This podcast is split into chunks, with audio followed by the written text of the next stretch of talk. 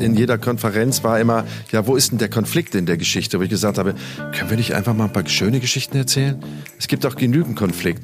Und da sagte der damals zu mir, das will keiner sehen. So macht man kein Fernsehen. Und auf einmal hat es mich halt geschockt. Es ist so, als ob dich ein Pferd in die Brust tritt. Und ich bin wirklich von der Physiobank komplett durch den ganzen Raum geflogen. Einen wunderschönen guten Mittwoch euch allen da draußen und herzlich willkommen zu einer neuen Folge von Jenke Extreme Momente. Mit einer sehr extremen Frau heute zu Gast, über die ich mich sehr freue. Katharina Bauer, eine sehr erfolgreiche Leichtathletin, die aber mit dem einen oder anderen Handicap immer schon als Sportlerin zu kämpfen hatte, bis es dann irgendwann mal richtig knallte. Hallo Katharina. Hallo, schönen guten Tag. Schönen guten Tag. Dein Hintergrund ist schön. Ich bin jetzt durch das halbe Hotel hier gewartet, auf der Suche nach dem besten, besten WLAN und bin in irgendeinem, wie nennt man sowas, hässlich, in einem hässlichen Konferenzraum gelandet äh, damit das Internet stabil bleibt. Aber ich sehe dich und ich höre dich und dann wollen wir da, müssen wir da Abstriche machen. Wie geht es dir? Ja, mir geht es sehr gut. Ich habe heute sehr, sehr gut trainiert, habe jetzt in den nächsten paar Tagen noch einen Wettkampf. Das wird ein Marktplatzspringen in Karlsruhe und da freue ich mich besonders drauf. Cool. Ein Marktplatzspringen? Was, äh, was, was springt man da auf dem Marktplatz?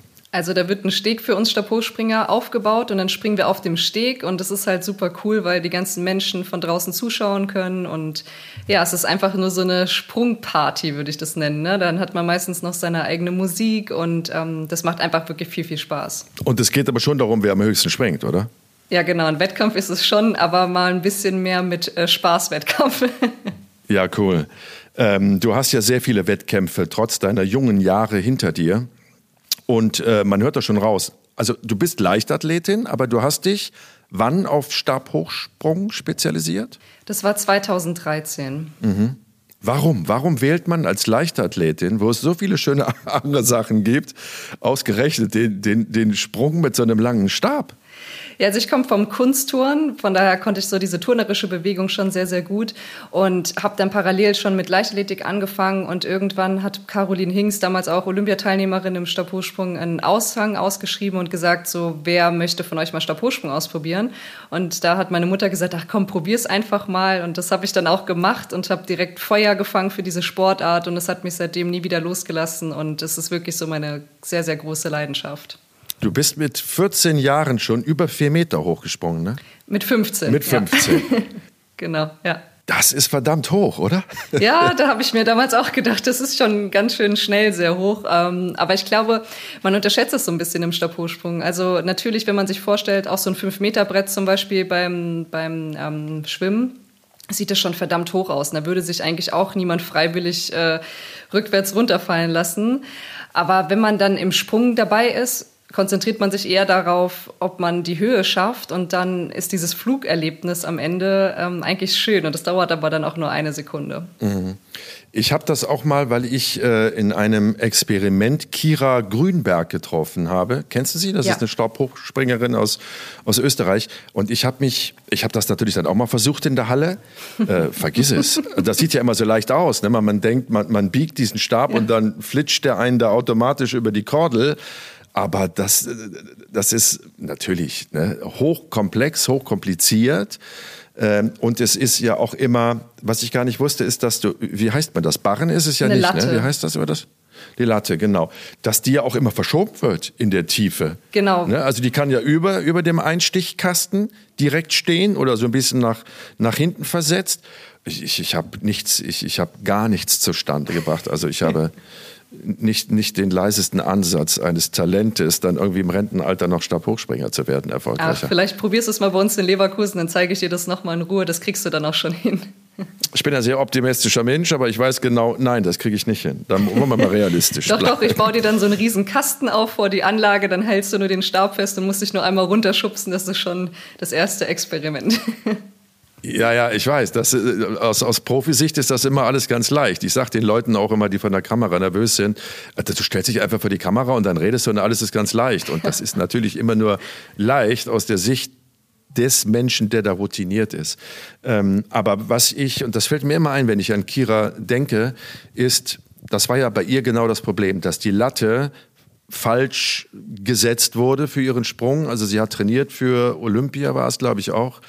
Ähm, die wurde falsch gesetzt und sie ist quasi wie so ein Lot, also senkrecht hoch und dann auch senkrecht wieder runter mit dem Genick genau in diesen Kasten geknallt und äh, als querschnittsgelähmte, sehr junge Frau dann wieder wach geworden. Und das hat mir erstmal bewusst gemacht, wie gefährlich euer Sport ist. Ja, es ist definitiv ein Risikosportart und wir haben das natürlich auch damals alles mitbekommen und ich bin auch bei, mit ihr noch zusammen bei Europameisterschaften davor gesprungen. Also ich kannte sie auch über den Sport und es hat uns alle sehr, sehr getroffen. Und ja, man muss halt wirklich dazu sagen, auch der Faktor Angst spielt auch beim Stabhochsprung immer eine sehr, sehr große Rolle. Und äh, man muss ihn irgendwann lernen, so als Freund mit zu akzeptieren, weil es gibt halt auch Tage, wo man vielleicht auch gar nicht mal so bereit ist für Stabhochsprung oder Zweifel hat und Ängste und die dann irgendwo bewusst lernen auszustellen ähm, und sich nur auf den Sprung zu konzentrieren. Denn wenn man in dem Fokus ist, dann passiert doch meistens überhaupt nichts beim Stabhochsprung. Nur wenn man einmal drüber nachdenkt, ähm, dann schleicht sich ein Fehler ein und dann kann halt wirklich auch alles Mögliche passieren. Mhm. Da würde ich gerne mit dir gleich noch drüber reden, über Angst und wie du mit, mit Ängsten umgehst. Das, dein ganzes Mindset interessiert mich sehr. Aber vorher äh, möchte ich über etwas reden. Du bist die zweite, erst zweite Stabhochspringerin, mit der ich ein Interview führe. Die erste war, wie gesagt, Kira Grünberg äh, wie ich gerade erzählt habe, sie hatte einen ganz, ganz schweren tragischen Unfall und sitzt seitdem im Rollstuhl. Du hast auch ein, ein starkes Handicap und zwar, na erzähl mal selber, also du hast immer mit Verletzungen zu kämpfen gehabt, also Handverletzungen und, und keine Ahnung was, du hast einen Bandscheibenvorfall gehabt, also all das, was man als Profisportler halt dann früher oder später mal hat. Aber dann gab es doch einen Wendepunkt in deinem Leben. Wann war das und was genau ist dir widerfahren? Also dieser große Wendepunkt in meinem Leben war 2018, als ich einen Defibrillator implantiert bekommen habe. Und ich muss dazu sagen, dass ich als äh, seit meiner Kindheit schon an extra Herzschlägen leide. Also ich habe eine Herzerkrankung und die würde über die Jahre zunehmend deutlich schlimmer, dass es lebensbedrohlich war und ich ein sehr, sehr hohes Risiko habe für einen plötzlichen Herztod. Das Problem an der ganzen Sache ist, dass man das nicht operieren kann, sondern man kann den Patienten nur absichern. Und deshalb habe ich einen subkutanen Defibrillator bekommen. Äh, ich spreche genau dieses Modell an, weil es gibt verschiedene Modelle. Und mein Defi liegt unter dem linken Latissimusmuskel und die Elektrode führt am Herzen vorbei ähm, bis hoch zum Schlüsselbein. Das hat natürlich den Vorteil, dass der Defi, also die, die Elektrode nicht im Herzen verankert ist, dass auch beim Profisport da die Elektrode nicht verrutschen kann und das Herz verletzen könnte, weil dann wäre es natürlich äh, ganz vorbei. Von daher haben die Ärzte mir damals dieses Modell gegeben. Und ich habe dann einfach mal probiert, äh, wie so ein Versuchskaninchen am ähm, Stabhochsprung mit Defi. Und ähm, es hat zum Glück funktioniert, aber für keinen Arzt war es irgendwie denkbar, dass ich überhaupt A, Profisport damit machen kann oder noch Stabhochsprung, weil wir auch noch vor allem den linken Latissimusmuskel brauchen für den Stabeinstich, also wenn wir den Stab dann anbiegen. Und das war ein Experiment, was ich für mich dann so gewagt habe, wo ich dachte, ähm, ich habe eigentlich nichts mehr zu verlieren. Ich kann jetzt meine Karriere direkt an Nagel hängen oder ich probiere es einfach mal aus. Und ähm, ja, unterm Strich wurde ich im Nachhinein da wirklich für belohnt, äh, dass ich da immer dran geblieben bin, gekämpft habe und war damit dann auch bei Europameisterschaften und bei meinen ersten Weltmeisterschaften mit Defi und habe damit dann Sportgeschichte geschrieben und deswegen hat mich das darin bestärkt, den richtigen Weg eingeschlagen zu haben. Aber das war, es, es gab den Tag, nachdem du den Defi quasi unter dem Muskel eingesetzt bekommen hast. Latissimus, das ist so der seitliche ja. Rückenmuskel, ne? Genau. Der hier der genau. den Oberkörper so V-mäßig macht, wenn er richtig ausgeprägt ist. Ähm, und dann, dann hast du gesagt, okay, jetzt springe ich mit diesem Defibrillator und niemand wusste, was passiert? Ja, gut. Keiner konnte mir die Garantie geben, du, ne, dass es alles funktioniert. Bist du erstmal gelaufen? Hast du erstmal Mellow gemacht? Irgendwie ja. erstmal oder bist du direkt gesprungen? Nein, also ich hatte ähm, drei Wochen Pause ähm, und eigentlich sollte ich nach der Defi-Implantation nochmal am Herzen operiert werden, damit meine Extraschläge nochmal reduziert werden, weil der Defi kümmert sich ja nicht um die Herzursachenerkrankung. Und nach drei Wochen kam ich dann ins Krankenhaus, wir haben EKG gemacht und dann haben wir gesehen, dass sich die Extraherzschläge von alleine reduziert haben. Ähm, ich habe mich aber in der Zeit mit äh, Selbstheilung und Seelenheilung beschäftigt. Das ist für mich auch nochmal ein großer Aspekt. Und äh, dann hat mein Arzt eigentlich nur gelacht und gesagt, wow, Kada, wie hast du das gemacht? Ähm, mach einfach weiter so, du brauchst nicht nochmal operiert werden, fang jetzt an mit Sport. Und dann war ich zum ersten Mal dann joggen. Und das war aber noch sehr komisch, weil der Defi an der Seite gewackelt hat, weil es noch gar nicht so integriert war im Körper. Ich konnte Yoga machen, aber alles eigentlich so mit Laufen oder mit Erschütterung, das hat tierisch wehgetan. Und lustigerweise Stabhochsprung ging irgendwie. Und ich habe dann dreimal eine Technikeinheit, also Stabhochsprung gemacht. Und dann kamen wir von der OP, genau sechs Wochen später, mein Trainer und ich so ein bisschen auf die Schnapsidee und gesagt, komm, wir machen hier um die Ecke mal einen Wettkampf. Und ich so, okay, einfach ins kalte Wasser, mal schauen, was geht. Und dann bin ich da 420 gesprungen, also eine gute Höhe. Und ähm, habe mich dann für deutsche Meisterschaften dann schon qualifiziert direkt. Und äh, da war uns eigentlich klar, wir sind auf dem richtigen Weg und Stabhochsprung geht mit Defi. Ja. Aber es war so ein magischer Moment. Ne? Also man hat dann auch äh, vor Freude geweint und so, es war einfach auch irgendwo so eine Riesenerlösung und man wusste, das Leben kann und darf auch für mich so weitergehen mit meinem Traum. Du bist echt crazy. Gültiger. Was, ist, was, was, was wäre das Schlimmste gewesen, was passieren hätte können, laut, laut den Ärzten? Also einmal, dass die, die Elektrode bricht ähm, wenn ich mich sportlich so hart betätige. Und dann kann es halt auch sein, dass vielleicht mal ein Fehlschock ist oder ich einfach während des Anlaufs geschockt werde oder auch mit dem Defi vielleicht auf der Latte oder auf dem Stab lande, was halt auch nicht so gut wäre. Ich habe am Anfang erstmal wieder neu gelernt ähm, zu landen. Ich habe auch den Defi abgepolstert unterm Sport BH und äh, kam mir so ein bisschen vor wie eine Katze, wie ich dann gelandet bin. So normalerweise landen wir gerade auf dem Rücken, aber wenn du weißt, du darfst nicht auf der Seite landen, dann ist es noch mal was anderes. Aber als Turnerin konnte ich das ganz gut lernen und ähm, das hat sehr schnell gut funktioniert. Und ich wusste an dem Tag, als ich vergessen habe, mein Defi abzupolstern, habe ich nicht mehr den Fokus drauf gehabt. Da waren die Gedanken schon weg. Dann habe ich mich gesund gefühlt und wieder normaler. Und äh, seitdem ging es dann eigentlich bergauf. Wir müssen das nochmal erklären für die, die Menschen, die nicht wissen, was ein Defi ist. Ein Defibrillator setzt, wie du schon gesagt hast, Schockwellen. Also er gibt quasi einen elektrischen Impuls an das Herz weiter. Das stolpert oder stillsteht auch. Ne? Man setzt es ja auch in der Notfallmedizin ein, wenn jemand einen Herzstillstand hat. Das, was wir aus den Filmen kennen. Ne? Alle weg vom Tisch. Ja, genau, das. So, genau. Und sowas hast du en Miniatur als kleinen Kasten in deinem Körper, trägst ihn ständig mit dir rum und der erkennt, wenn irgendetwas mit deinem Herzrhythmus nicht stimmt? Genau, der ist perfekt auf mich eingestellt und äh, die Ärzte haben es auch ein bisschen humaner für mich eingestellt, weil wenn mein Puls mal schneller hochgeht durch den Sport, ähm, dass er nicht direkt losschießt. Ne? Aber er erkennt halt schon, wenn vielleicht Kammerflimmern eintreten sollte und dann der plötzliche Herztod ähm, und dann wird er mich schocken und mich wiederbeleben und den Herzrhythmus in den normalen Rhythmus bringen. Unglaublich. Ja, ich meine, du lebst da jetzt seit, seit äh, drei Jahren mit, ja. ne? aber wenn ich das so höre, ja, und wenn mein Herz dann stehen bleibt, dann schockt er mich und da, Jesus, das, das, ist, das ist eine richtig harte Nummer. Das war am Anfang für mich natürlich auch so, ne? Ähm, aber mittlerweile, wie du sagst, ich habe mich dran gewöhnt. Ich sehe es auch mit Humor. Ich lasse mich halt nicht einschränken oder mein Leben limitieren, mhm. weil ich weiß einfach, Weißt du, wenn es passieren soll, dann wird es passieren. Und es bringt mir nichts, wenn ich mir vorher dann Gedanken mache oder Angst davor habe, dass der Defi losgeht. Und unterm Strich, dann falle ich halt um, aber dann wache ich auch wieder auf. Und ich glaube, keiner von uns hat so einen coolen Lebensretter in sich, der so schnell agiert, ja, weil auch ein gesunder Mensch, der keine Herzvorerkrankung hat, auf einmal Herzprobleme hat oder Herzinfarkt bekommt, bis dann ähm, der Krankenwagen da ist, da bin ich halt in einer Sekunde schnell wieder da. Also ich sehe das halt wirklich mhm. für mich komplett positiv und ähm, ich denke, ich muss es auch so sehen und deswegen hat er sich auch so gut in meinen Körper integriert, weil ich so viel Liebe und Dankbarkeit diesem Gerät einfach zufüge. Absolut, das ist die einzig richtige Einstellung, die du hast. Einzig. Und es gibt ja auch noch die Menschen, die gar nichts wussten von irgendeinem Herzfehler. Ne? Es ja. ist ja gar nicht so selten, dass da mal ein Fußballspieler äh, auf dem Spielfeld umgekippt ist und dann das erste Mal erfahren hat, wenn er denn das Glück hatte zu überleben, ja. äh, dass er einen Herzfehler von Geburt an hat und jemand hat es gemerkt. Du hast gerade eben gesagt, ähm, bei dir war das schon als Kind bekannt, dass du einen Herzfehler hast? Ja, genau. Also es ist immer eine Diskussion. Jeder sagt immer, ja, du hast einen angeborenen Herzfehler. Das stimmt aber so nicht. Das können wir nicht nachweisen. Also keiner von meiner Familie zum Beispiel hatte irgendwas mit Herzerkrankung. Und ich habe das im ja, mit sieben, mit sieben Jahren habe ich das dann erfahren. Da war ich bei einer sportmedizinischen Untersuchung, weil ich damals im Tourenkader war. Und das war auch gut so, weil nur die haben mich gründlich untersucht und deswegen wussten wir halt auch direkt Bescheid. Ne? Also dafür bin ich auch sehr mhm. dankbar durch den Sport. Na, vielleicht hätte man es sonst nie mhm. mitgekriegt, so wirklich. Ja, na klar, klar. Äh, ist, ist der schon mal versehentlich losgegangen und hat dich geschockt, obwohl alles in Ordnung war?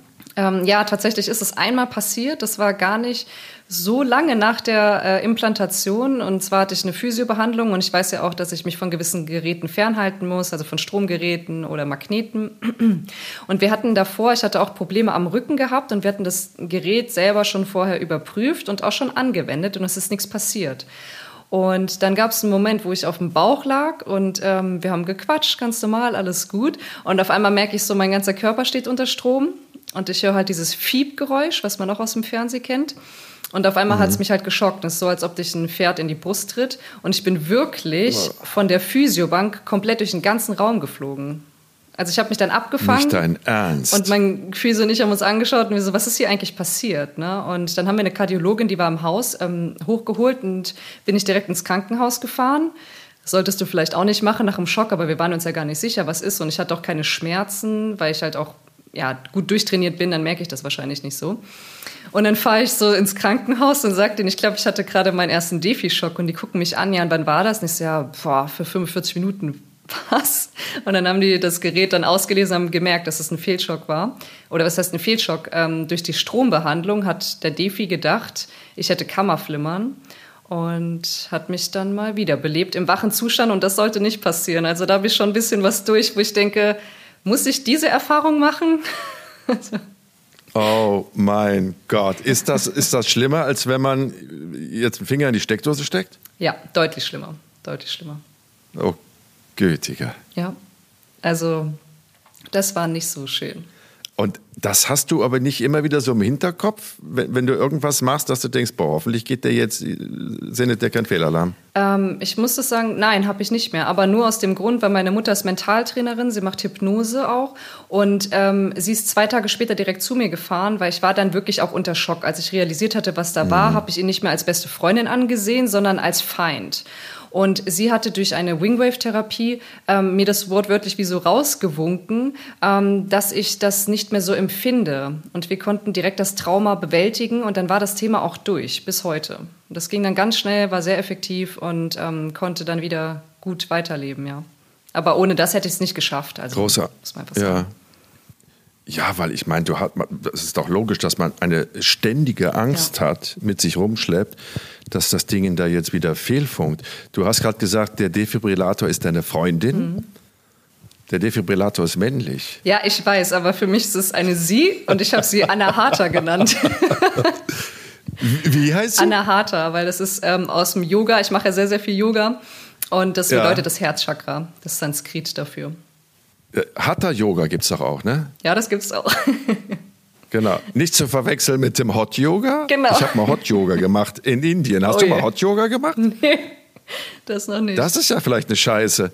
Da, da machst du eine Stunde Yoga bei 50 Grad oh plus wie in der Sauna. Und äh, da, da, hätte ich auch ein Defi gebraucht, du. Ich bin ja dauernd kollabiert. Ja, ich wollte gerade sagen, also das ist für mich aber auch too much. Also Riesenhitze und so, das vertrage ich auch nicht so gut, ja. Das wollte ich dich gerade fragen. Was für Einschränkungen hast du heute im Alltag? Um, wenn du überhaupt welche hast. Nee, ich würde echt sagen, ich habe eigentlich gar keine Einschränkungen mehr.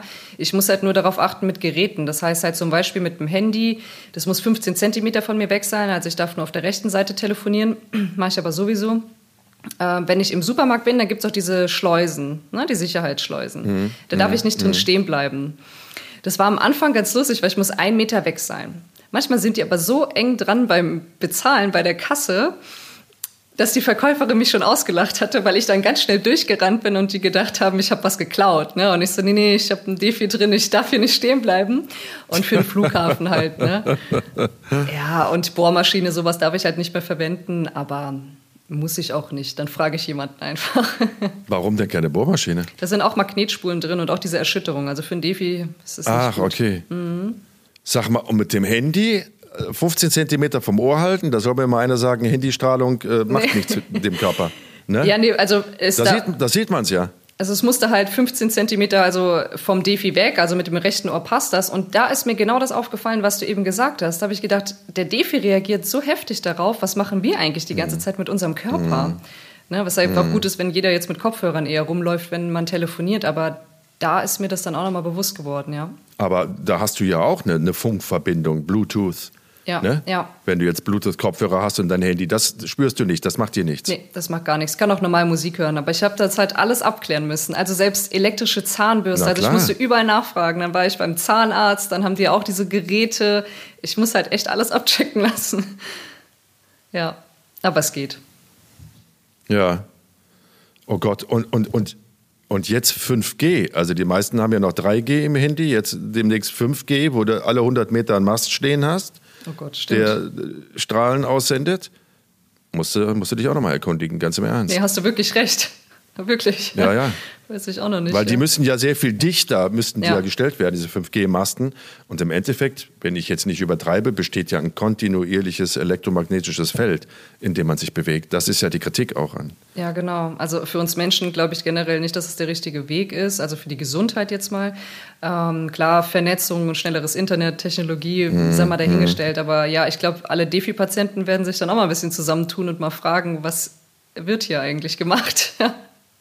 Absolut. Und das steht ja auch äh, im Verdacht, dass es die eine oder andere Krankheit oder, oder Funktionsstörung im Körper auch noch auch auslöst. Aber jetzt sind die wirtschaftlichen Interessen da mit hier autonomen Fahrern und was da alles dran ja. hängt, sehr viel größer als, als äh, da an Kritik zugelassen werden kann. Aber das ist ein anderes Thema. Viel spannender finde ich, dass du gerade gesagt hast, deine Mutter ist Mentaltrainerin. Genau, ja. Also ähm, sie beschäftigt sich mit dem Unterbewusstsein. Also nicht jetzt wie eine Psychologin, wo du über deine, Gespräch, äh, über deine Probleme sprichst, sondern ähm, du wirst in Hypnose versetzt oder du bleibst in einem wachen Zustand und man macht gewisse ähm, Techniken und damit schaffst du halt ähm, Traumen oder alles, was im Unterbewusstsein abgespeichert ist, wirklich aufzulösen. Weil ich kann jetzt so viel über ein Problem reden, wie ich möchte, wenn ich es aber nicht empfinde, werde ich das Gefühl ja nicht los. Und Mhm. Darum geht es eigentlich. Du kannst wie auch so einen Schalter umlegen und auf einmal bist du in derselben Situation vielleicht drin, aber empfindest sie ganz anders oder bist ruhig oder wenn du vielleicht mit Panikattacken zu tun hast oder egal welchen Ängsten, Phobien ähm, oder merkst, du kommst im Leben nicht weiter oder du ziehst immer den falschen Mann an. Also egal was, es sind ja gewisse Muster und die kann man damit durchbrechen. Und wir haben halt sehr, sehr viele Jahre jetzt schon miteinander gearbeitet ähm, unabhängig davon, dass es meine Mutter ist, weiß ich das halt einfach unglaublich zu schätzen, wie sie mich da unterstützt hat, weil ähm, ich glaube auch durch sie sehr, sehr viel gelernt habe. Also ich bin natürlich auch sehr interessiert in mentale Prozesse, auch ähm, Spiritualität. Also ich öffne mich wirklich jeden The Themen, bin sehr neugierig und ähm, ja, finde das ganz klasse und sehr, sehr spannendes Thema.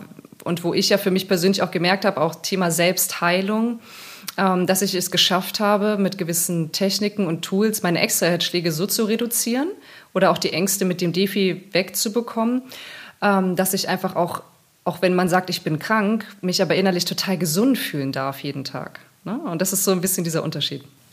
Wahnsinn. Und das, das, das verfestigt ja auch die Beziehung zwischen dir und deiner Mutter. Ja, wir sind ne? total ne? close. Also sie ist vielleicht meine Mama, aber auch eigentlich wie meine beste Freundin somit, ja.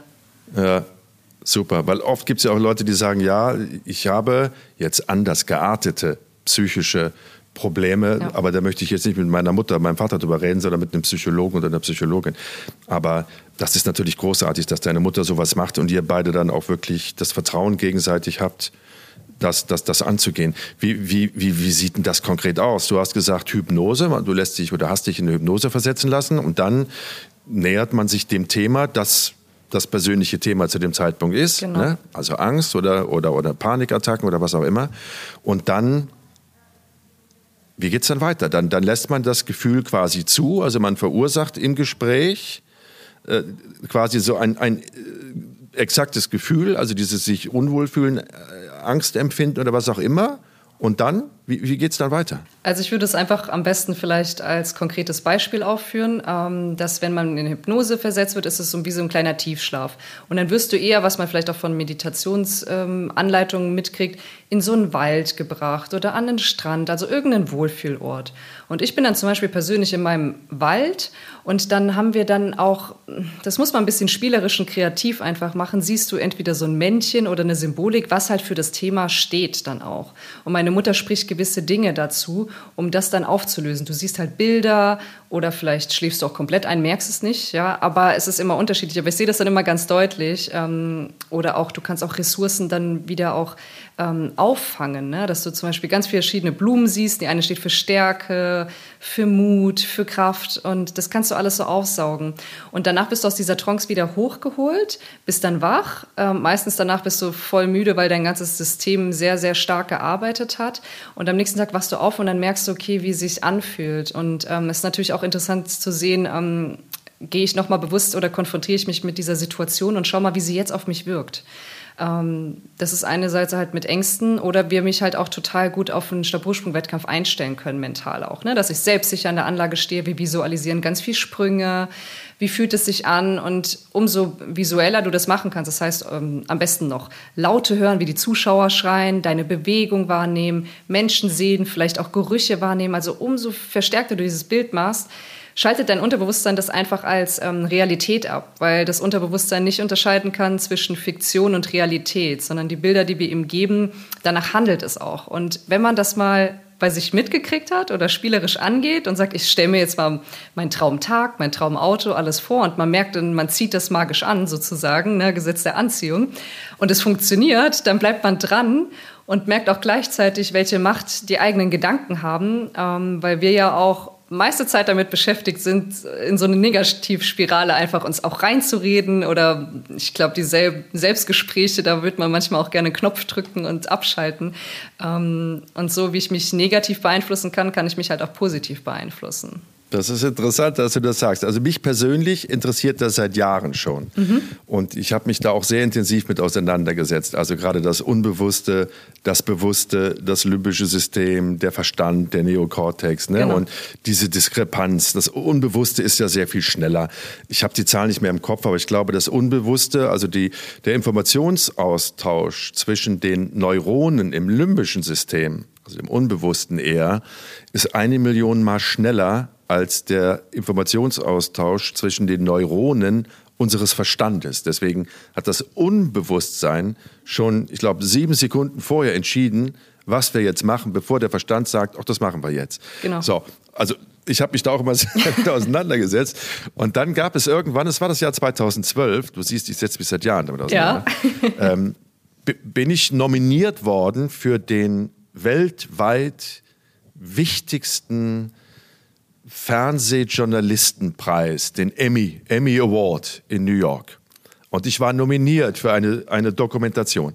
Und zu dem Zeitpunkt habe ich mich genau mit diesem Visualisieren sehr intensiv beschäftigt und habe dann immer gedacht, okay, wenn du etwas wirklich haben willst, und ich wollte diesen Emmy verdammt noch mal wirklich gerne haben, dann visualisierst du, wie dein Name aus The Winner ist ausgerufen wird, dann visualisierst du, wie die Leute klatschen, wie du aufstehst, auf die Bühne gehst, den Pfiffi entgegennimmst, ein paar Dankesworte noch sagst. Ne? Ich habe das alles visualisiert, über Tage, über Wochen. Ne? Ja. Und dann habe ich den Preis nicht gekriegt. Und dann habe ich gedacht, ja, lass mich doch alle in Ruhe. ne? Ich habe es doch visualisiert, ausreichend. Warum hat das nicht geklappt? ja, klappt, das ist genau. Klappt bei dir alles? Nee, ich sag mal so, das ist aber auch das Leben, ne, so ein bisschen. Also klar, man sagt dann, das ist, man darf, muss vorsichtig sein mit ultimativen Aussagen. Zum Beispiel, wo ich so ein Erlebnis hatte, wo du leider das jetzt nicht gewonnen hast, sondern ich hatte so ein krasses Erlebnis, da war ich aber auch wie in so einem Flow. Ich habe das wirklich am ganzen Körper gespürt. Das war, da bin ich deutsche Meisterin geworden in der Halle. Und ich wusste, eigentlich habe ich eine stärkere Konkurrentin. Und die springt ja immer höher, also ich habe eigentlich überhaupt keine Chance. Und auf einmal habe ich mir selber erlaubt mal, nee, du darfst doch auch gewinnen, deswegen machst du das auch Ganze. Und ich habe Tage vorher, eigentlich wie du, visualisiert. Ich mache alles im ersten Versuch, ähm, wie ich zu meinem Trainer renne, wie wir uns in den Arm liegen, wie alle Leute schreien und so. Es ist genauso passiert, wie ich es mir vorgestellt habe. Und ähm, als es soweit war, musste ich, es gibt so ein tolles Bild von mir in meinem Trainer, wo ich wirklich heule, weil ich gar nicht fassen konnte, dass das real ist, weil ich diese Bilder schon die ganze Zeit davor gesehen habe. Und das war für mich auch so ein magischer Moment, wo ich merke, okay, das funktioniert und hast was Richtiges gemacht. Ne? Und dann bleibt man auch eher dran, wenn man jetzt was anderes hat. Na klar. Ich habe aber generell, weißt du, was ich gelernt habe jetzt über Jahre hinweg und auch mit dem, ja, wir müssen jeden Tag visualisieren und machen und tun und ne, nee, eigentlich, was du nur machen musst, ist loslassen, dem Universum vertrauen, dass mhm. immer nur das Beste für dich will. Und auch Dinge, die nicht in dein Leben kommen sollen oder die du dir sehr wünschst, die haben alle eine Berechtigung und einen Grund. Und da steckt so ein Sinn und Zweck dahinter. Mhm. Wenn man das verstanden hat, glaube ich, oder auch fühlen kann, bist du mehr in diesem Lebensflow und dann genießt du, was wichtig ist, jeden einzelnen Tag. Und der Tag ist nicht immer jeden Tag toll. Wir leben nicht in der Blümchenwelt. Ne? Aber man kann sich doch jeden Tag irgendwas raussuchen, was einen einfach irgendwo glücklich macht und wofür man dankbar ist. Und so würde ich sagen, lebe ich eher jeden Tag, dass ich wirklich dankbar bin für auch kleine Dinge, die wir haben. Und es fängt schon an, dass wir einfach hier warmes Wasser haben oder eine Wohnung oder einfach was zu essen kaufen können, weil das sind Dinge, die sind nicht selbstverständlich dass man ein bisschen demütiger damit umgeht. Und ich ähm, hoffe, das ist jetzt auch so ein bisschen bezeichnend für diese Zeit, weil wir da alle für Herausforderungen mhm. gestellt werden. Und dass man ein bisschen mehr zu schätzen wissen und eigentlich zusammenwachsen, obwohl ja gerade die ganze Gesellschaft leider gespalten wird. Ne? Aber das ist eigentlich nicht der richtige Weg, auch nicht in Ängsten zu leben, weil mit Ängsten kommt Krankheit. Ja, also es wäre irgendwie schön, wenn wir mal alle ein bisschen zusammenhalten würden und auch, äh, du, du, machst ja nur die Nachrichten an die Medien und es geht ja jeden Tag nur um dasselbe und es ist immer alles schlimm. Denkst du, wir machen mal die Nachrichten an und ähm, dann hast du nur positive Nachrichten, wo du sagst, ach wie schön oder da ist ein Baby zur Welt gekommen oder das ist Positives passiert. Ähm, das ist so sehr mit der Bandbreite beschäftigt auf Negativität und das, glaube ich, ist auch ein bisschen mit wahrscheinlich Verursacher für Massenpanik, Massenangst, Einsperren. Mhm. Und wie mhm. willst du dann gesund werden? Wie soll denn dein Körper heilen, wenn du jeden Tag in Angst denkst? Es funktioniert einfach nicht. Ja, ja, absolut. Äh, weil du das gerade ansprichst. Ich hatte vor Jahren mal ein Schlüsselerlebnis, da habe ich zu meinem damaligen Redaktionsleiter beim Fernsehen gesagt, boah, diese ganzen äh, schlechten Nachrichten und immer nur Konflikt. In jeder Konferenz war immer, ja, wo ist denn der Konflikt in der Geschichte? Wo ich gesagt habe, können wir nicht einfach mal ein paar schöne Geschichten erzählen? Es gibt auch genügend Konflikt. Und da sagte der damals zu mir, das will keiner sehen. So macht man kein Fernsehen. Und so ist es ja auch geblieben. Ne? Also damals war es total shocking. Mittlerweile äh, ist es bei jedem einzelnen Menschen angekommen, dass es eigentlich nur noch negative Nachrichten gibt. Und das ist, ich, ich habe teilweise, wenn ich die Zeitung lese, ich habe schon das Gefühl, dass den Leuten, die das schreiben oder in Auftrag geben, dass denen das gefällt die Leute in Angst zu versetzen, Panik zu schüren und immer nur zeigen, wie schlecht die Welt ist, wie korrupt alle sind, wie kriminell alle sind und so. Weißt du, so dieses, dieses, dieses Untergangsszenario zu basteln, als ob denen das Freude macht. Ja, aber du schürst anscheinend die Menschen wie, wie Diktatoren mit Angst. Ne? Angst, Machtverhältnis. Natürlich. Und das ist immer, glaube ich, so diese, diese Urtrigger, sage ich mal so, die wir auch vor, vor Jahren schon von den ganzen Vorfahrenlinien und so mitgeschleppt haben. Und ich glaube, im Moment bewegen wir uns aber in einer komplett neuen Zeitzone einfach. Mhm. Es wird jetzt gerade alles übereinander geworfen. Ne? Ja, aber ich, ich habe die Angst, dass es auch diesmal wieder nicht genügend Spuren hinterlässt. Also mhm. Spuren im Sinne von, wir müssen etwas verändern, weil so geht das nicht weiter. Ich habe die Angst, und ich habe weniger Ängste, aber die Angst habe ich wirklich, dass ähm, wenn die Pandemie mal vorbei ist und, und wir Ruhe für irgendwelchen Viren, Bakterien oder anderen Gefahren haben, dass die Leute halt wieder in alte Muster verfallen und mhm. dass es wieder darum geht, haben, haben, haben, Egoismus, Egoismus, Egoismus, Macht, Macht, Macht, Macht.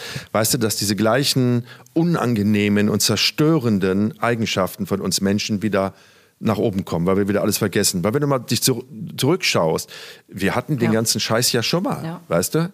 Wir hatten Wirtschaftskrisen massiver Art. Gut, wir hatten die Grippe, aber auch die Grippe verlief ja tödlich in vielen Fällen. Ne? Also es gab es ja irgendwie abgewandelt und vielleicht auch in einer anderen Intensität, aber all die Probleme kannten wir. Wir hatten die Hühnerpest, die Schweinepest, wir hatten Kreuzfeld-Jakob, wir hatten Rinderwar, also ne, wir hatten alles. Und immer haben wir gedacht, oh, okay, danke, das war so ein Paukenschlag und jetzt machen wir in Zukunft alles anders. What? Nichts haben wir anders gemacht. Ich glaube, wir Menschen sind noch nicht so weit, dass wir wirklich dauerhaft und nachhaltig aus solchen Katastrophen etwas lernen. Was meinst du? Ja, ich, äh, ich sehe das ähnlich wie du. Ich habe natürlich immer die Hoffnung, ich bin optimistisch, dass sich das mal verändert, weil es ist ja auch so, wie wenn du selber zum Beispiel so schwer krank wirst. Ja, ähm, nennen wir es jetzt mal so: Die Erde ist krank und sie schreit jetzt auch. Ja? Und es ist wie wenn wir unsere Signale, unsere Seele nicht hören, signalisiert es uns im Körper in Form einer Krankheit. Und wir werden ja irgendwann gezwungen, zu irgendeinem mhm. Thema zu schauen und dann halt der Körper automatisch mit. Und das passiert jetzt hier gerade auch auf der Erde. Ne? Es soll jetzt ein Umbruch stattfinden. Und, aber wie du sagst, anscheinend tut es dann noch nicht weh genug, dass ich da hingucken möchte und mich verändern. Ich habe aber auch ähm, mittlerweile auch äh, viele Freunde auch so ein bisschen in ähm, ja, in spirituellen Kreisen nenne ich es jetzt einfach mal so, ja, nicht Hokuspokus, ganz normale Menschen, die ich lese mich da gerne rein. Ich habe mich auch mal mit Astrologie beschäftigt, weil ich das auch spannend finde und habe dann einfach gehört, dass wir jetzt in einem neuen Zeitalter leben, im Wassermann-Zeitalter und das aber eher dafür steht auch für Transformation und so Herzöffnung. Und ich glaube, wir können das nur verändern, umso mehr Menschen ihr Herz öffnen, glücklich sind, vielleicht dankbarer sind, dass wir dann kollektiv dann das schon hinbekommen. Und ich glaube, wir müssen ja auch jetzt einfach über die Jahre lernen, mit dem Coronavirus zurechtzukommen. Ne? Ähm, das mhm. wird, glaube ich, nicht einfach mal so, boom, ne? wir haben das zwei Jahre durch, jetzt ist es komplett vernichtet. Das kann ich mir nicht vorstellen, weil wir kriegen ja auch jedes Jahr die Grippe. Also ich weiß es nicht, ne? das ist jetzt hypothetisch gedacht. Ich glaube, wir müssen uns damit arrangieren und ich hoffe wirklich sehr, dass wir alle daraus positiv und gestärkt rausgehen und ein besseres Leben führen. Ohne so viel Hass. Ich hoffe auch. das auch. Ja, ich, ich, ich hoffe das auch. Ähm, definitiv. Und ich bin auch sehr optimistisch und denke, natürlich werden sich Sachen verändern. Wenn es nach mir ginge, dann könnte sich sehr viel mehr, sehr viel schneller verändern. Bei uns allen, ich beziehe mich da ja mit ein. Ne? Ich bin nicht kein Deut besser. Ähm, aber mir geht es zu langsam. Ich bin ungeduldig, aber ich bin noch voller Hoffnung. Was du gerade gesagt hast, was ich auch sehr schön finde, und da muss man immer aufpassen, weil natürlich sehr viele Leute dann kommen und sagen, äh, spirituell, ach du lieber Gott, esoterisch, ja, ja, gemeinsame Energie auf der, komm, ja, ja. ist gut. ist nichts von dem, und das ist ja immer dieses Generalargument, ne, was ich ja überhaupt nicht leiten kann. Dieses ähm, Totschlagargument zu sagen, nichts von dem ist wissenschaftlich bewiesen ja, vor 500 Jahren war auch noch nicht wissenschaftlich bewiesen, dass die Erde keine Scheibe ist. Ja, wir brauchen ne? ja also, immer äh, Beweise. Ähm, ich habe jetzt auch ein gutes Buch da zum Beispiel zugelesen von Joe Dispenza. Und er beschreibt diese spirituellen Sachen, die wir sagen, weil wir es nicht sehen können, existieren sie nicht, wissenschaftlich, mit Studien, mit Gehirnströmen. Und ich finde das sehr gut und das interessiert mich auch total, weil ich merke ja bei mir, was sich verändert, die Denkweise und was sich in meinem Leben tut. Und ähm, sich dafür zu öffnen, ist natürlich auch so ein Prozess. Da muss man natürlich sich auch gerne mal mit sich selber beschäftigen. Aber ich glaube, es ist irgendwie hilfreich. Und immer mehr Menschen öffnen sich. Ich kriege das jetzt sehr bewusst ja. mit, dass doch viele Leute, die diesen Weg gehen und verstehen wollen und du wirst jetzt total gefordert und, musst dir auch nochmal deine eigenen inneren Schattenseiten einfach mal aufdecken, weil du merkst, es kommt immer hoch. Du kannst es nicht mehr zurückhalten.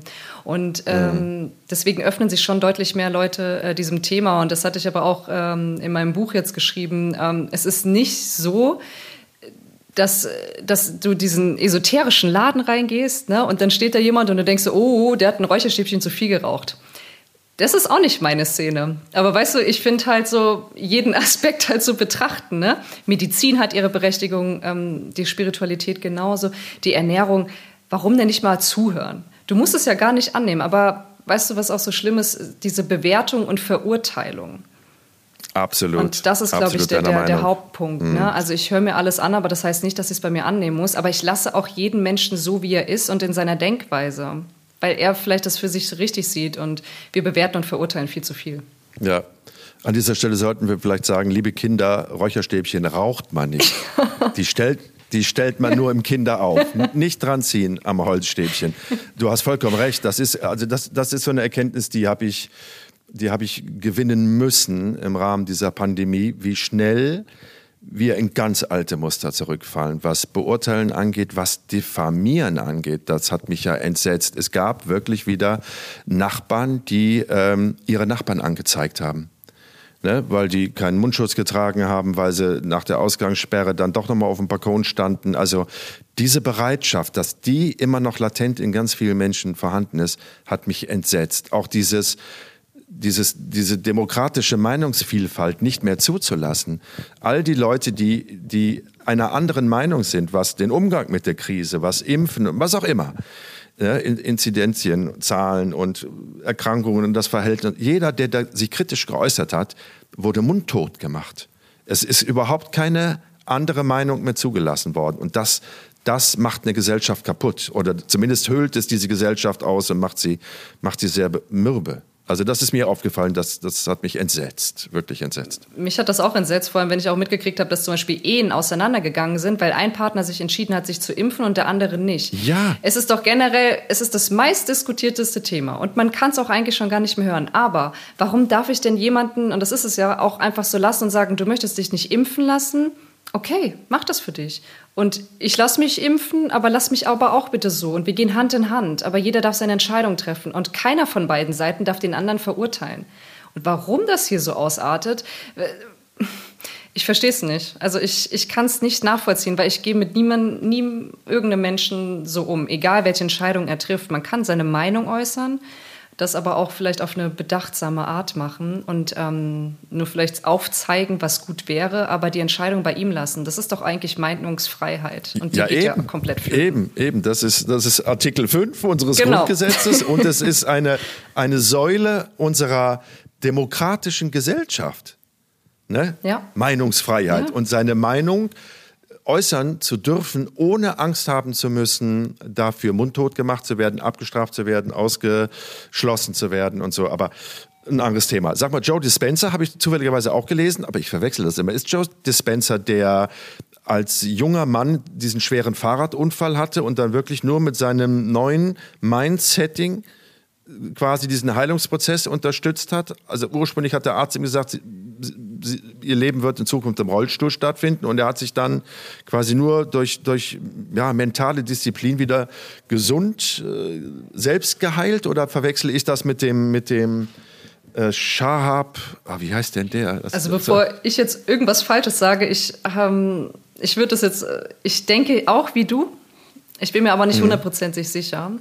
Ähm, okay. Aber er hat halt auch diese Beispiele und ich glaube, es war ihm ja wichtig aufzuzeigen, diese Selbstheilung. Und du hast ja an diesem Beispiel gesehen, es ist machbar. Und das finde ich zum Beispiel ja. total erstaunlich, ähm, dass jemand, der, wo du auch sagst, der wird nie wieder laufen können oder der ist komplett gelähmt, geht dann äh, aus dem Krankenhaus raus und ist ein neuer Mensch. Also was hat der gemacht? Und das meine ich auch mit dem Öffnung für andere Themenbereiche außerhalb der Medizin.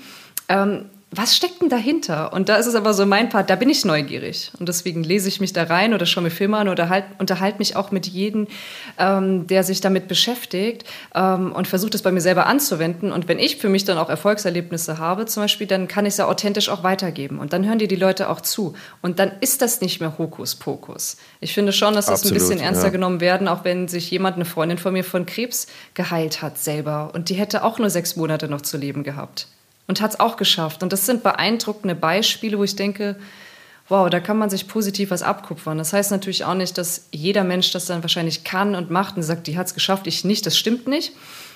Ultimativen Aussagen sind wir wieder dabei. Aber es ist schön, ein positives Beispiel zu haben und zu schauen, was hat die gemacht und vielleicht kann ich auch ein bisschen da den Weg gehen. Absolut. Und doch habe ich ganz viele, ganz viele ist übertrieben, habe ich Ärzte gesprochen, ähm, die Patienten, die so eine Totalremission, also eine Spontanheilung haben, jetzt beim Beispiel Krebs, die dann diesen Menschen gesagt haben, tun Sie mir eingefallen und reden Sie mit niemandem darüber, dass Ihr Krebs und Ihre Metastasen plötzlich verschwunden sind, weil damit schüren Sie nur falsche Hoffnungen.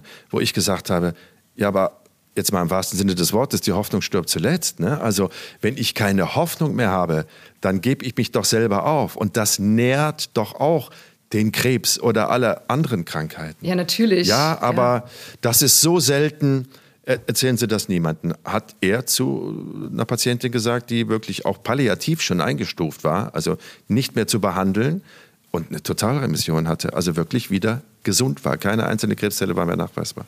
Aber das finde ich schade. Also weißt du, das ist einfach so, dass er sagt, sag's nicht. Also ich als guter Arzt würde sagen, wir kombinieren Medizin mit, mit Mentalem zum Beispiel. Ne? Alles, was Heilung bringt. Und ich glaube, wenn du dich einfach damit beschäftigst, ne? warum habe ich mich damit beschäftigt? Weil der plötzliche Haus, äh, Herztod vor der Tür stand. So, ähm, Man kommt ja meistens dazu, wenn man selber in Situationen ist. Wenn du selber Krebs hast, da, da würdest du doch alles Erdenkliche dafür tun. Und da würdest du auch das Räucherstäbchen rauchen, wenn es helfen würde. Weißt du, das ist, das, du willst doch alles Mögliche machen. Ja. Und so Beispiele geben dir Hoffnung. Ne? Und ähm, es ist erst dann vorbei, wenn es vorbei ist. Ne? Ja, Aber völlig richtig.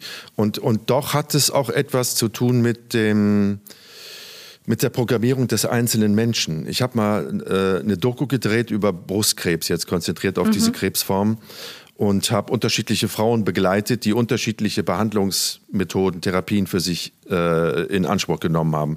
Es war eine dabei, die hat gesagt, ich lasse das nur alternativmedizinisch behandeln. Es war eine dabei, die hat gesagt, äh, ich versuche das über Ernährung, über eine psychologische Betreuung auf auf die Suche zu gehen nach der Frage, warum ist das denn entstanden in meinem Körper? Das kann doch kein Zufall sein. Das ist doch ein, ein, ein, ein Zeichen, was mein, mein Körper mir gibt, was du gerade angedeutet hast. Ne? Wenn man psychisch, äh, wenn man sich nicht aufpasst auf seine Gesundheit, irgendwann manifestiert es sich irgendwo und dann haben wir irgendwo ein Problem. Aber dass der Ursprung sehr viel weiter zurückliegt und auch der Ursprung behandelt werden muss und nicht nur das äh, Symptom, ist ja eine andere Geschichte. Und dann gab es aber auch eine Frau, die hat gesagt, äh, ich glaube an den ganzen Hokuspokus nicht, ich verlasse mich nur auf die Männer in weißen Kitteln.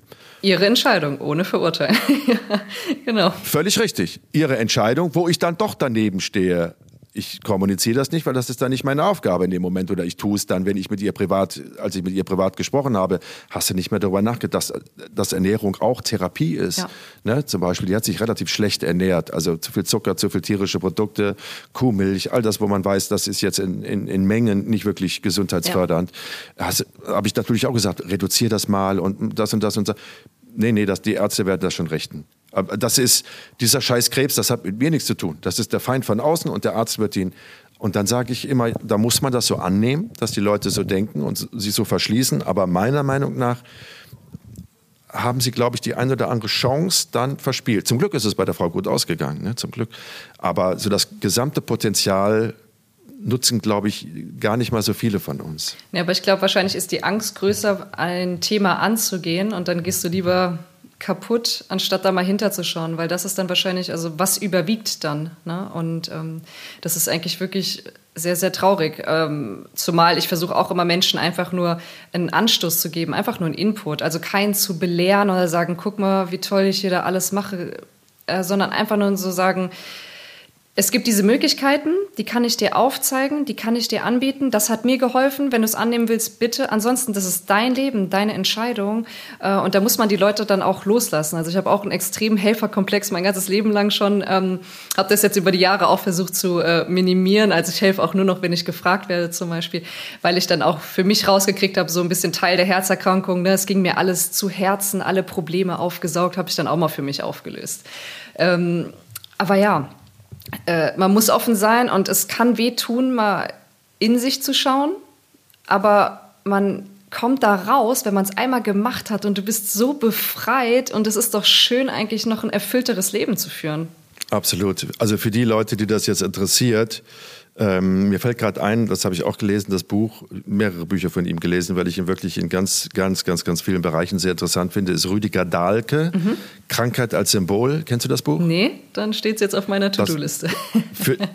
definitiv für dich ein Buchtipp, wo du sagen wirst, ja, das ist genau mein Ding, äh, weil du gerade gesagt hast, so Helfersyndrom ne? und, und äh, alle Geschichten und Probleme der anderen mit dem Herz aufgesaugen, aufgesogen. Dahlke sagt genau das, also das ist ein wirkliches Lexikon. Du guckst nach Kopfschmerzen, Menstruationsschmerzen, Zahnschmerzen, Bandscheibenvorfall, was auch immer und guckst unter dieser, dieser Diagnose nach und dann erklärt er dir, es ist übrigens ein Schulmediziner, 40 Jahre lang Schulmediziner, dann erklärt er dir, der hat die Seiten dann gewechselt, welche Ursache dahinter steht. Ne? Also wenn du jetzt zum Beispiel sagst, ich habe Herzprobleme, mhm. dann würde er jetzt, mal ganz runtergebrochen jetzt mit meinen Worten, würde er sagen, weil du jemand bist, der die Probleme der anderen zu sehr aufsaugt in sein Herz. Ne? Und dann erklärt er diese Funktion des Herzens und, und wie du dein Herz überbelastest und was du tun kannst, um dein Herz zu entlasten, damit auch all diese Symptome und, und die Krankheit oder das Problem verschwindet. Für jedes einzelne Krankheitsbild steht das in diesem Krankheit als Symbol. Ich mache also, normalerweise nie Buchwerbung, aber Joe Dispenza könnt ihr lesen, Leute, und Rüdiger Dahlke könnt ihr auch immer lesen. Und ähm, ich habe nicht jetzt von ihm, sondern ich habe auch so ein Buch, was du gerade beschrieben hast. Das heißt Barometer der Seele. Und da kannst du auch jede Beschwerde nachlesen und dann hast du halt auch genau, was ist der Schrei der Seele und wie kann man es dann auch auflösen.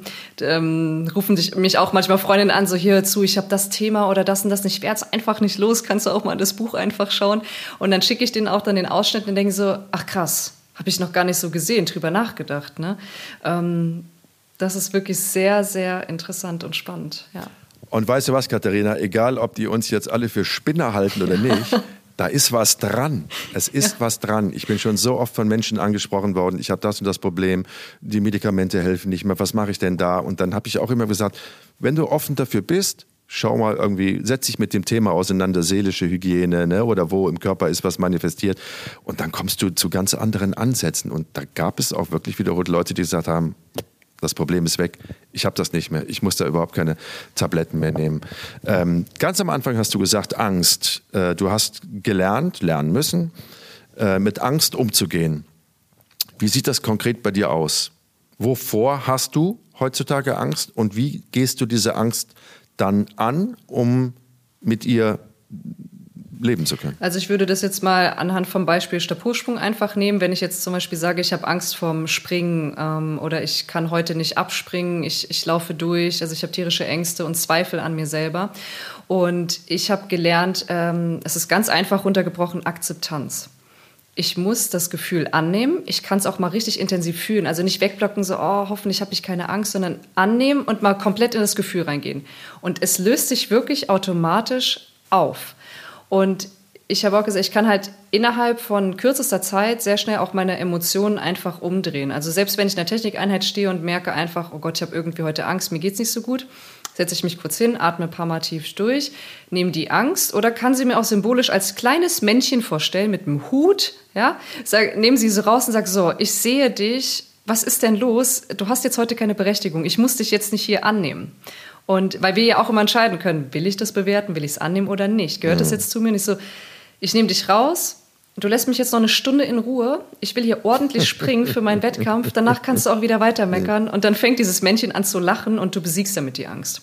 Ähm, das hört sich nach Kindergarten an, aber es ist sehr, sehr effektiv, diese Männchen. Gar nicht, gar nicht. Das, das klingt super konkret.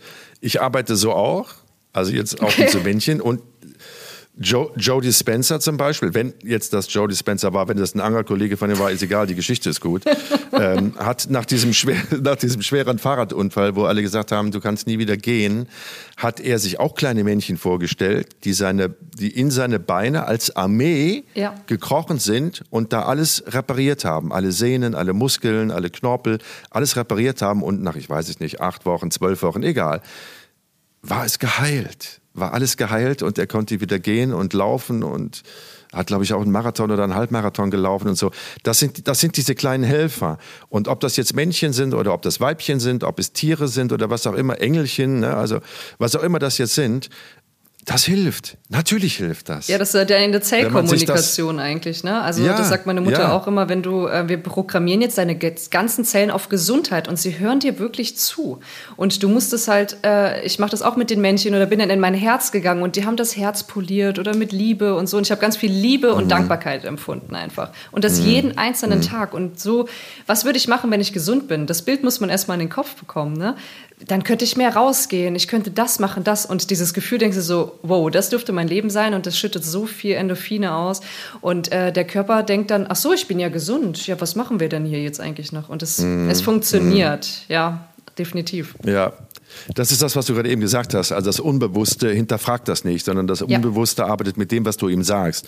Und wenn du, wenn du sagst, ich bin gesund, ich bin kräftig, ich bin gut drauf, dann nimmt das, wenn du das oft genug sagst, das Unbewusstsein einfach hinterfragt an und reagiert dementsprechend. Genau, auch mit den Bildern. Ja. Ne? Einerseits das laut ja. zu kommunizieren und dann halt auch durch diese visuellen genau. Bilder. Und wenn das kleine Männchen sind, da gab es damals doch mal diese Kinderserie, war das irgendwie die Reise ins Ich oder sowas, die noch diese, mhm. ja, genau. ne, diese roten Männchen, die dann hinten noch den Sauerstoff drauf hatten. Und so habe ich es mir dann auch irgendwie vorgestellt. Und äh, das war sehr, sehr intensiv. Oder selbst wo ich äh, einen Gipsarm hatte und nur rumliegen konnte, habe ich mir vorgestellt, wie ich die Hand greifen kann, wie ich wieder springen kann, wie ich einen Handstand mache und wie glücklich ich mich dabei fühle fühle. Und das hat von meinen, ich habe jetzt vier Comebacks in, meinem, in meiner Karriere jetzt schon gemacht. Und das war jedes Mal die Methode, die mich auch wieder so schnell zurückgebracht hat und wieder zur alten Leistung gebracht hat. Und natürlich wäre ich jetzt auch dankbar, wenn ich sage, ich habe jetzt viele Themen bearbeitet, das reicht jetzt. Aber selbst wenn was passiert, dann weiß ich zumindest, was zu tun ist.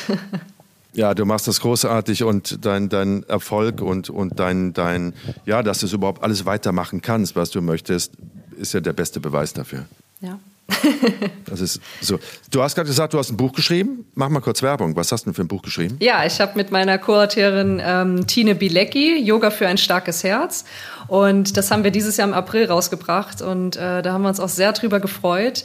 Es war so ein Herzensprojekt von uns. Ähm, es ging uns auch nie darum, irgendwie, wir bringen ein Buch raus, es müsste sich viel verkaufen, sondern wir würden gerne eine Botschaft übermitteln. Und da schreibe ich auch äh, zu Beginn halt über meine Lebensgeschichte. Ähm, wir haben aber auch dann ausgeführt mit Wissenschaftlern, mit Medizinern, auch das zu belegen mit Studien, ähm, was das Herz ausmacht, was Meditation bewirkt ähm, und haben dann auch Übungsabfolgen drin und reden auch da über die Selbstheilung. Ich habe dann auch noch eine Meditationsanleitung drin für Selbstheilung fürs Herz, was ich damals mit mir gemacht habe. Also es ist ein super schönes Rundumpaket. Bisher sind alle sehr, sehr happy und glücklich, die das lesen. Und da habe ich natürlich auch mitgehofft und sie auch, dass wir die Leute so ein bisschen inspirieren können und vielleicht auch nochmal zum Nachdenken anregen, ja. Wie heißt der Titel? Yoga für ein starkes Herz. Ich werde es lesen. Yay. da freue ich mich. Vielen, vielen, vielen, vielen lieben Dank. Wir, wir müssen uns irgendwann nochmal zusammen podcasten, weil ach, das gibt auch so viel, über das wir reden können. Ich finde auch so Herzmeditationen, ja. ne? also und Farben visualisieren, das, das mache ich manchmal. Also so blau fürs Herz, was das erfrischt. Ja. Oder sich vorstellen, wie das, das Herz so, ach komm, wir, wir driften ab. Wir, wir, wir, wir, wir telefonieren uns nochmal zusammen, da müssen wir nochmal drüber reden. Ja, auf jeden Fall. Ja. Ich glaube, wir sind da so auf einer selben Wellenlänge, also da müssen wir auf jeden Fall nochmal quatschen. ich glaube auch. Und ich glaube wirklich, dass, dass es extrem hilfreich ist. Also gerade das, was du gerade eben gesagt hast, wie du mit Ängsten umgehst, wie du mit Visualisierung umgehst, das, was deine Mutter mit dir in, in diesem Mental, wie nennt man es, Mental-Coaching, Mentaltraining. Ähm, Mentaltraining gemacht hat, das funktioniert. Und wir haben viel, viel mehr Kapazitäten und sehr viel mehr Kraft und, und, und Möglichkeiten, uns selber zu heilen oder zumindest uns sehr, sehr gut zu tun und Heilungsprozesse zu fördern, als wir glauben. Wir müssen uns wieder mal, auch in diesem Bereich des Lebens, mehr zutrauen, als wir das tun. Und das Thema ist so wichtig und es muss noch raus, viel mehr raus. ja, eben, eben. Deswegen. Vielen, vielen lieben Dank. Sag nochmal den Buchtitel. Yoga für ein starkes Herz. Ein gesundes, ein starkes Herz. Okay. Kriegt man überall, ne? Kriegt man Amazon, überall. Äh, ja. Und wie die anderen Dinger da heißen. Okay. Auf bald, Katharina. Vielen, vielen lieben Dank. Danke dir vielmals. Tschüss. Ciao. Tschüss. Ach, wie schade. Bei manchen Gesprächen denke ich immer wieder, ich hätte noch eine Stunde plaudern können, aber wir wollen euch ja nicht über Gebühr strapazieren und bestimmt gibt es demnächst noch mal eine Folge mit Katharina Bauer, die einzige Sportlerin mit einem eingebauten Defibrillator, der äh, in einer Notfallsituation ihr Leben retten würde.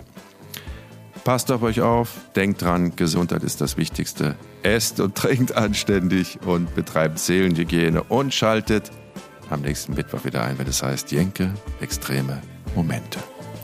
Schön.